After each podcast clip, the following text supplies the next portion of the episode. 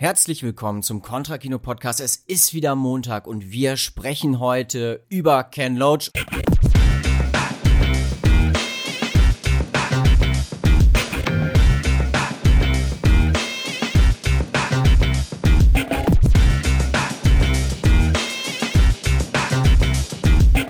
Genau. Äh, englische Wochen heute bei uns hier im Podcast. Cool Britannia.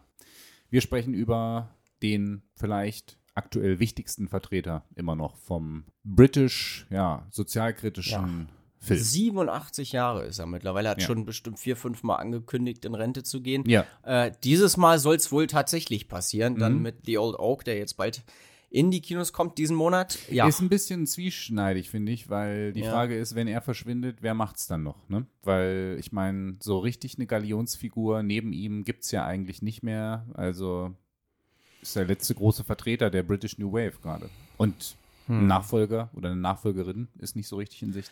Ja, also Ken Loach, geboren 1936, ist mit 19 in die Air Force gegangen. Dann hat er ein Jurastudium nachgeschoben, was er relativ mittelmäßig abgeschlossen hat. Und hat sich dann aber direkt danach einer Theatergruppe angeschlossen, die auf Tour ging. Und dann relativ schnell zur BBC und zum Fernsehen. Und hat dann gemerkt, ja, Film ist dann doch mein Medium, mit dem ich mich beschäftige. Genau, ganz kurz zum Jurastudium. Das musste er machen, äh, hat er auch in einem Interview erzählt, ähm, weil ich am Anfang dachte, ey, eigentlich ganz cool. So grundsätzlich kann man das ja auch jedem so ein bisschen empfehlen, der, sagen wir mal, noch auf diesem Reformerweg unterwegs ist von links. Ich glaube, der Weg führt schon da in dem Bereich dann immer übers Recht. Und ich glaube, gerade so eine Bubble wie die Jura-Bubble, die braucht äh, ein paar progressivere Ja. Leute, die da mit drin hängen. Deswegen Zu verstehen, welche Rechte habe ich und welche Rechte werden ja, mir genommen. und wie funktioniert das Rechtssystem und was könnte man von, also auch da ist sozusagen der Kampf, glaube ich, relativ wichtig, deswegen Empfehlung für alle von euch, die es hören und äh, noch vor einer Wahl stehen, ob sie Jura studieren Ja. wollen, nochmal macht es. Ken Loach hingegen musste es machen für seinen Vater, denn der wollte tatsächlich, dass er in die akademische Schicht kommt und nur für den Fall, dass du weiterspringen willst, Mhm. ich finde dieses Kapitel sehr interessant, weil er ähm, tatsächlich mal in einem Interview über diese Zeit gesprochen hat und er hat ja in Oxford studiert Ja. und ähm, er gefragt wurde, wie das sozusagen für diese Klassenthematik und die Filme, die er macht, äh, ob das eine Rolle für ihn gespielt hat. Er hat gesagt, nein, er war ein sehr unpolitischer Mensch, äh, als er in Oxford war. Aber was er mitbekommen hat, war einfach dieser krasse Reichtum. Also diese, diese riesige ähm, andere, also komplett andere Realität, in der er sich dort bewegt hat. Und das hat nachträglich viel stärker gewirkt, als er Ja. es damals wahrgenommen hat. Ja. Ja, also seine Inspiration, also wir reden hier von einem Regisseur, der sehr politisch ist, der ja in der Tradition des Neorealismus, des italienischen Neorealismus steht. Und er hat selber eben auch gesagt, dass er vom amerikanischen, ich sag mal, Sensationalism, Sensationalitätskino total unbeeindruckt war. Ja. Aber dann eben im europäischen Independent-Kino, gerade im italienischen, äh, eben gesehen hat, ah, ich kann die Kamera also auch mit in die Straße nehmen. Äh, also das beste Beispiel ist hier Fahrraddiebe, Bicycle Thieves. Ähm, Auch ein wunderschöner Film. auch ein wunderschöner Film. Und ja, also er hat eine große Bandbreite an Themen. Ich bin selber als Teenager, habe ich, glaube ich, eher so die Mike Lee-Filme geguckt. Es gab damals immer diese Boxen, wo dann so ein Regisseur so drei Filme ähm, so zusammengefasst hatte. Konnte man sich immer kaufen. Ja. Und äh, Mike Lee hat mehr so mit den größeren britischen SchauspielerInnen gearbeitet. Ja. Und Ken Loach war mir ein Begriff, aber ich habe es immer nicht geguckt, weil es auf den ersten Blick erstmal nicht so sexy klingt. Also jetzt zum Beispiel auch hier so die neueren Filme, so äh, Sorry We Missed You. Wenn man jetzt sagt, okay, jemand äh, fängt an, sich einen Van zu kaufen und Päckchen auszuliefern, Ja. um sich aus der Aber guckt ihn euch an, weil es ist unglaublich. Genau, gut. aber klingt erstmal nicht Ja. so, ne? Ja. ja, ja, nee, es ist genau das, was äh, wir ja auch aus dem persönlichen Umkreis mal in einem Gespräch mit einem nicht weiter benannten Sky ähm, Serienchef mal gehört haben, dass Ja. äh, Lower Class äh, für Serien und Co. einfach nicht sexy genug ist. Genau, aber Ken Loach hat dann doch bewiesen, es ist sexy. Hm. Äh, ja, wenn man das so sagen will. Also im Sinne von interessant. Genau. Aber nun ja, also er hat auf jeden Fall natürlich diese ganzen Sozialthematiken, Armut, Obdachlosigkeit etc. pp. Er hat auch viele äh, Filme gemacht über Freiheitskämpfe, über Bürgerkriege, äh, zum Beispiel Land and Freedom, über den spanischen Bürgerkrieg, äh, Carla's Song über Nicaragua oder eben äh, einer seiner bekanntesten, The Wind That Shakes the Barley, äh, den Freiheitskampf in Irland Und in wer- den 20ern. Genau, und wer wurde da als Schauspieler entdeckt? Killian Murphy. Genau, das glaube ich für alle, die heute sich nur mit tagesaktuellen Sachen beschäftigen. Äh, Keelan Murphy sollte da ja ein Begriff sein. Ja, Also Ken Loach, es geht um Armut, es geht um Arbeitskämpfe, Mensch gegen Institution und Politik. Und ich denke, deswegen einmal ganz kurz äh, auch wichtig zu nennen, dass Ken Loach eben auch selber ein Aktivist ist, mhm. war und auch bis heute. Mhm. Und ähm, ja, da einmal kurz so ein paar Punkte zu nennen. Also zum Beispiel 2004 ist er auch mal fürs Europaparlament tatsächlich angetreten. Echt? Für ähm, Respect the Unity Coalition. Mhm. Naja, ähm, 2007 ähm, hat er sich für den französischen Trotzkisten Besancenot Mhm. Äh, eingesetzt. Und 2014 äh, war er, das ist nämlich jetzt auch, äh, ich sag mal, wo er also er Unterstützer der BDS, der Boykott-Kampagne. Mhm. Boykott, Divestment and Sanctions, also für Boykott aller kultureller und Sportereignisse in Israel, wo mhm. es einen mhm. großen Aufruf gab, wo er mit Antisemitismus, Vorwürfen konfrontiert war. Er ist mhm. ja auch selber ein enger Freund von Jeremy Corbyn, der sich ähnlichen Vorwürfen mhm. ausgesetzt fühlen musste. Ja. Ähm, ich denke, dass es hier jetzt gerade auch wegen den aktuellen Sachen vielleicht ganz wichtig ist, da einmal ganz kurz reinzugehen. Da gibt es nämlich ein Zitat von ihm, was ich hier mitgebracht habe. Mhm. Um, ähm, if there has been a rise of anti Semitism, I am not surprised. In fact, it is perfectly understandable because Israel feeds feelings of anti Semitism. Nothing has been a greater instigator than the self proclaimed Jewish state itself. Und dann fährt er fort. From the beginning, Israel and its supporters have attacked their critics as anti Semites or racists. It is a tactic to undermine rational debate. Ja, das äh, schlägt ja ein bisschen in dasselbe äh, Horn, äh, in das auch Bernie Sanders jetzt vor einigen Wochen äh, nochmal geblasen hat, als er nämlich gesagt hat, dass ähm, es sich von selber versteht, dass wenn man sich als sozialistisch definiert, man eben für die Gleichheit aller Menschen eintritt und dementsprechend es nicht gleichgesetzt werden kann, wenn man sich einer, wie er es gesagt hat, Alt-Right-Regierung in Israel mit ja. Kritik entgegenstellt, ähm, dass es dann gleich ein Antisemitismus ist. Genau, ähm, weil das Interessante ist, dass diese genau diese Vorwürfe kamen, wo er sich eben einfach für einen, für einen Waffenstillstand ja. einsetzt. Also was mir persönlich wichtig ist, ist, dass ähm, man nicht in Abrede stellen sollte, dass die Antisemitismus Vorwürfe oder ein gewisser Hang dazu durchaus auch im radikalen linken Lager ja. zu finden sind. Also wir ja. haben die gerade auch aktuell in der deutschen Debatte wieder mit diesen Precht-Stereotypen, die er verwendet hat,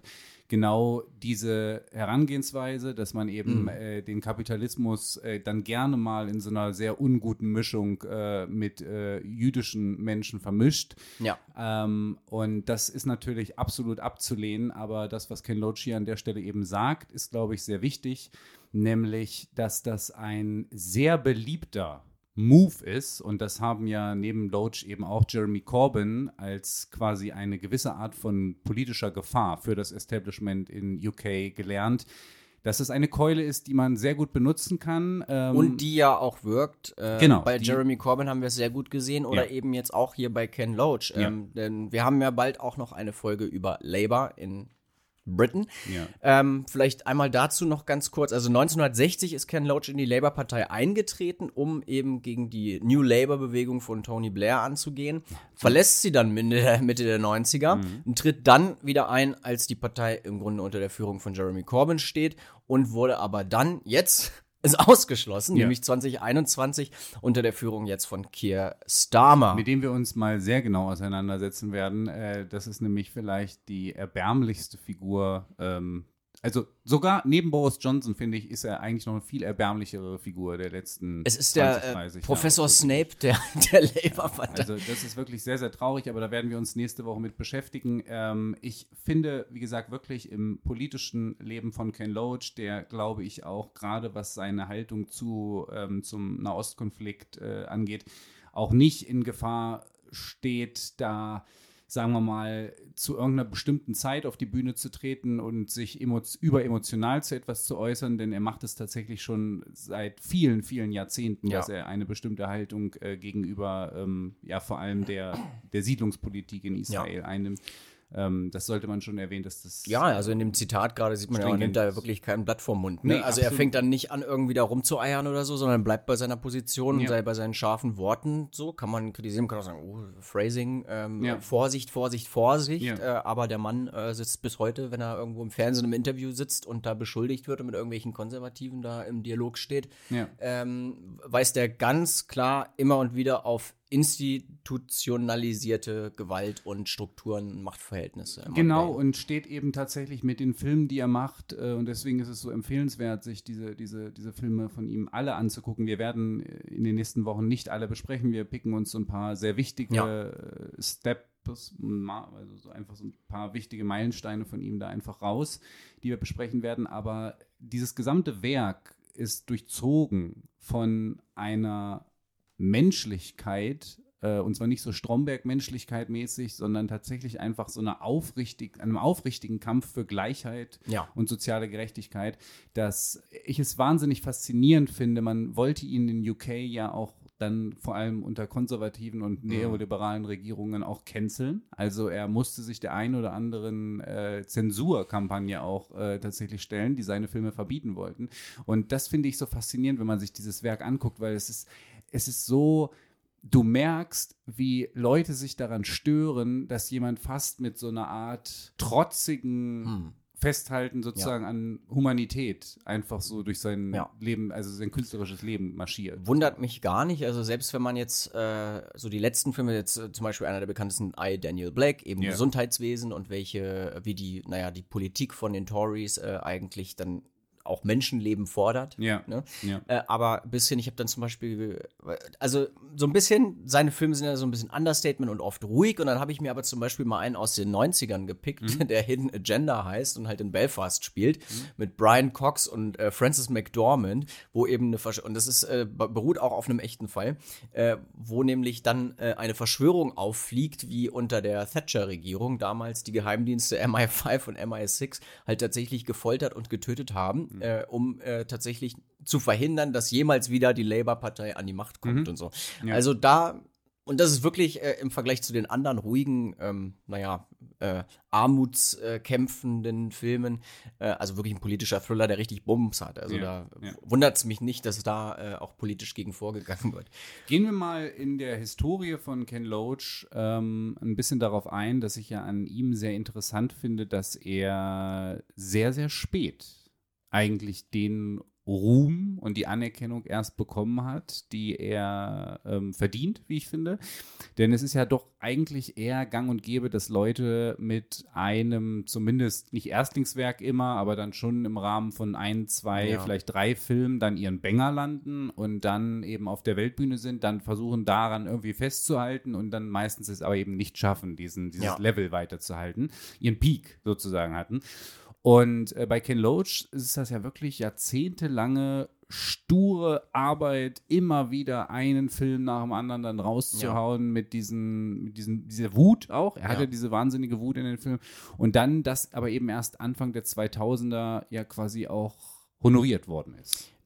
Global gesehen, ja. Also ja. Ähm, sein Cass, also äh, ja, ist natürlich in England. Aber dann war ja erstmal, ich glaube, ein Jahrzehnt äh, eher wenig. Ja. Ähm, und dann kann man sagen, ja, also The Wind That Shakes the Barley hat auf jeden Fall so ein bisschen für Aufsehen äh, gesorgt. Mhm. Und dann gab es zumindest, es gab ein paar von diesen TV-Filmen, die zumindest ja. so unter der Arbeiterklasse und so sehr geschätzt wurden, wie irgendwie mhm. Kathy Come Home und Riff Raff. Ja.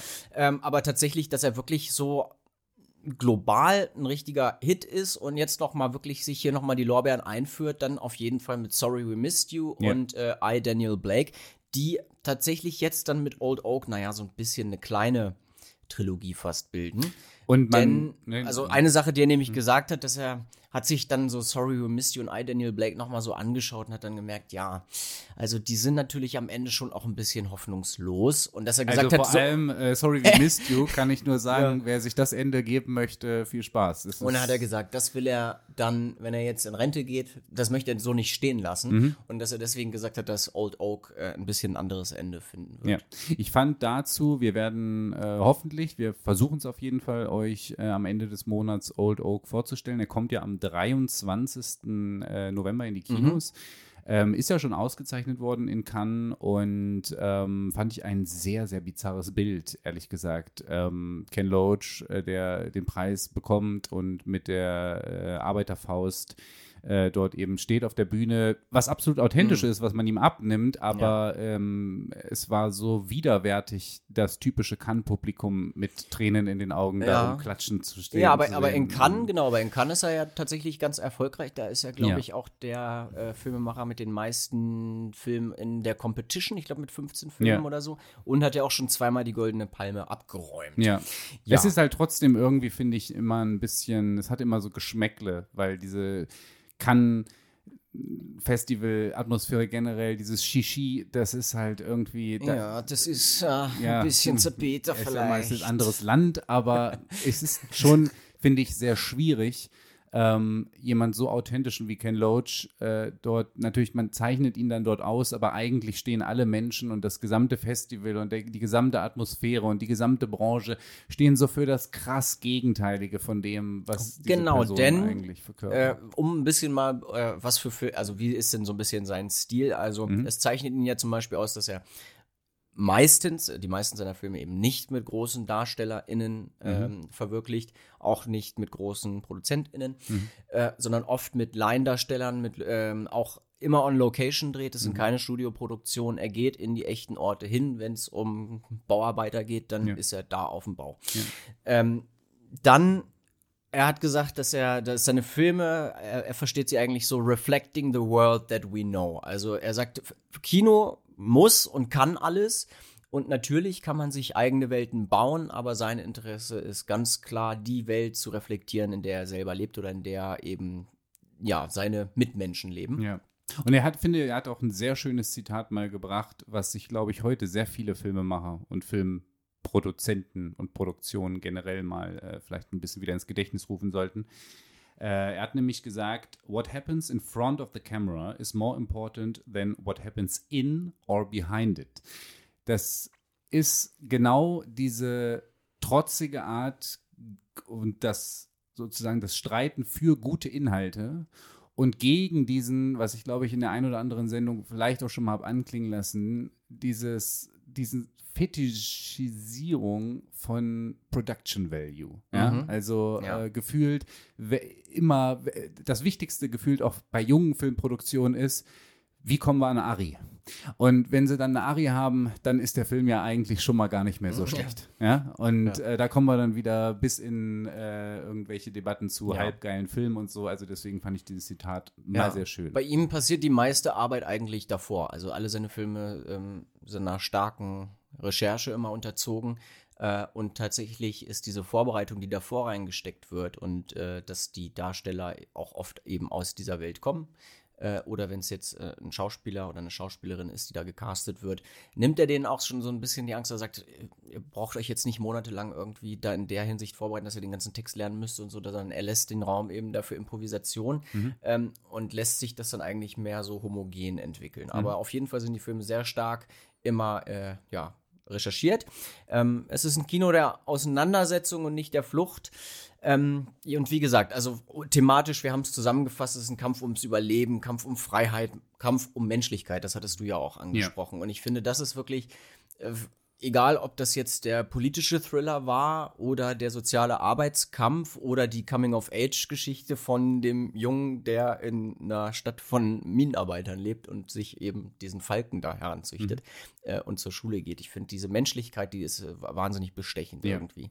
Das ist auch eine Sache, die ich bei allen Filmen, die ich bis jetzt gesehen habe, weil sehr faszinierend finde. Ähm, auch im Anschluss nochmal an unseren Film äh, Coole Wampe und das, was Brecht damals gesagt hat, nämlich, dass es wichtig ist, äh, vor allem die Widersprüche zu inszenieren und weniger ja, so das Leid, weil das abstumpfen lässt.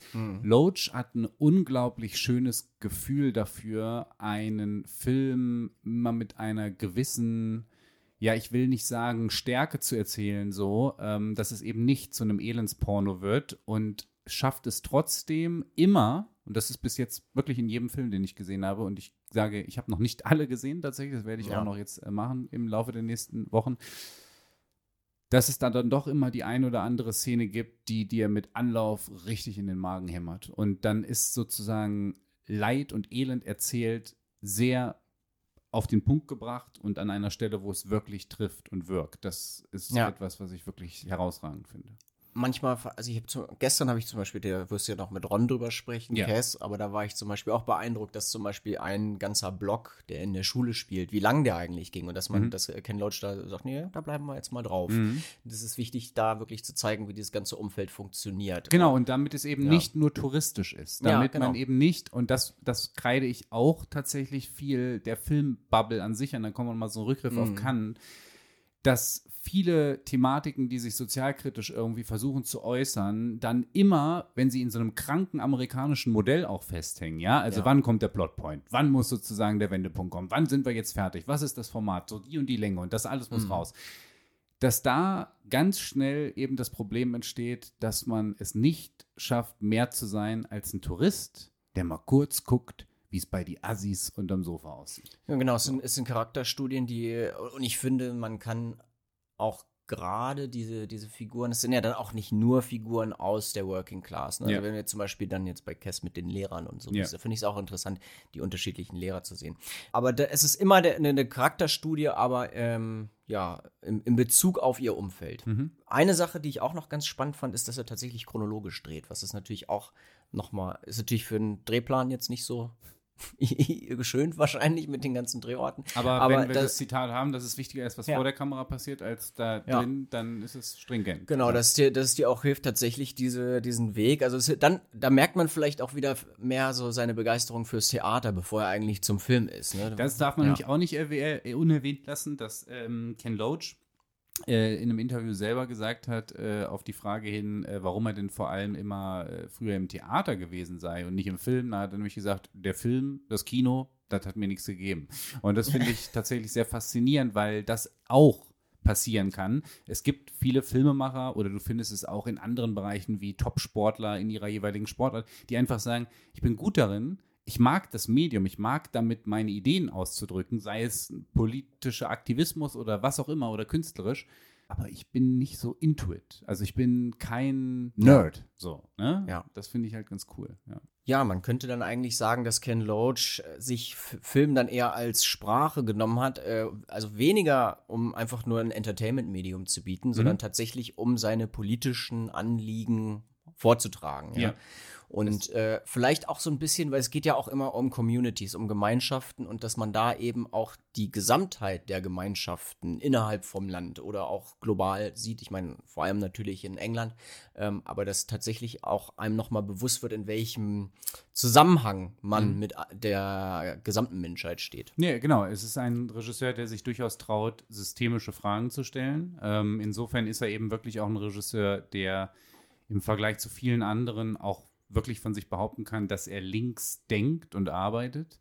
Ich finde generell, dass in Ken Loachs Vita auch klar wird, dass er Ähnlichkeiten aufweist zu zum Beispiel Willy Münzenbergs Arbeiten. Also ähm, dieses Vermischen von Aktivismus mit Film, aber selber auch Teil einer Partei zu sein und dort eben auch politisch zu arbeiten. Also eigentlich ist ja die gesamte Person Ken Loach vor allem Aktivismus, also, also ein Aktivist, ein politischer, der dann eben mit seinem Bereich, dem Film, arbeitet und da auch Bekanntheitsgrad drin erlangt hat, aber er ist eben vor allem eine politische Person.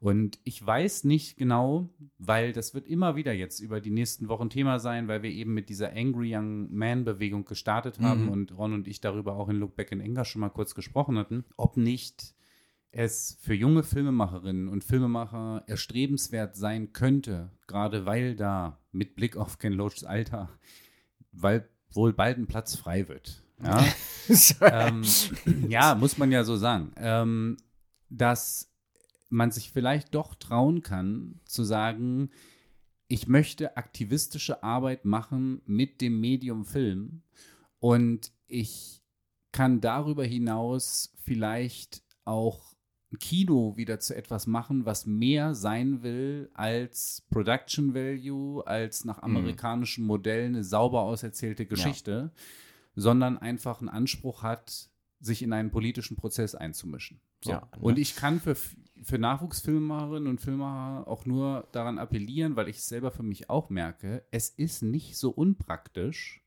sich in der Arbeit zum Beispiel für ein Skript zuerst bewusst zu werden, was ist die politische Message, die ich bringen will? Was ist im Mhm. Endeffekt das politische Thema, was mir am Herzen liegt? Und sich dann über die Auseinandersetzung mit dem Thema die kreative Form zu suchen. Weil das eine so sch schnell ein, ein, ein stabiles Konstrukt ergeben kann. Ja. Wenn du metaphorisch oder eben sehr realistisch wie Loach arbeiten möchtest, dann dein politisches Thema zu verarbeiten, das kann dir sehr helfen, schnellen, super stabilen, guten Film Ja. Aufs Papier zu bringen.